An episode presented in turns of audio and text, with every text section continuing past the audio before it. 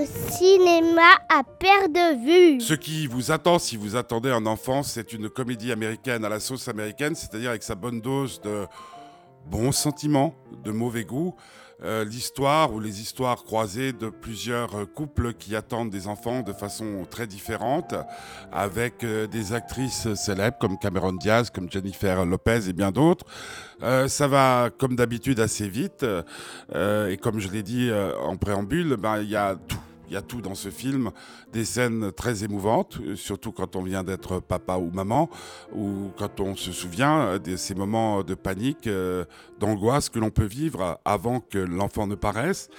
C'est un film qui euh, euh, ben, dit les choses avec une certaine verdeur par moments, ce qui est choquant et des fois qui est très attendissant.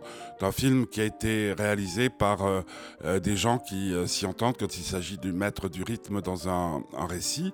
autrement, bah, moi, pas grand-chose à signaler, à part le côté très affectif. Et puis aussi peut-être la chose qui peut être euh, retenue de ce film, c'est les différences de culture, la façon dont l'arrivée d'un enfant est conçue aux États-Unis.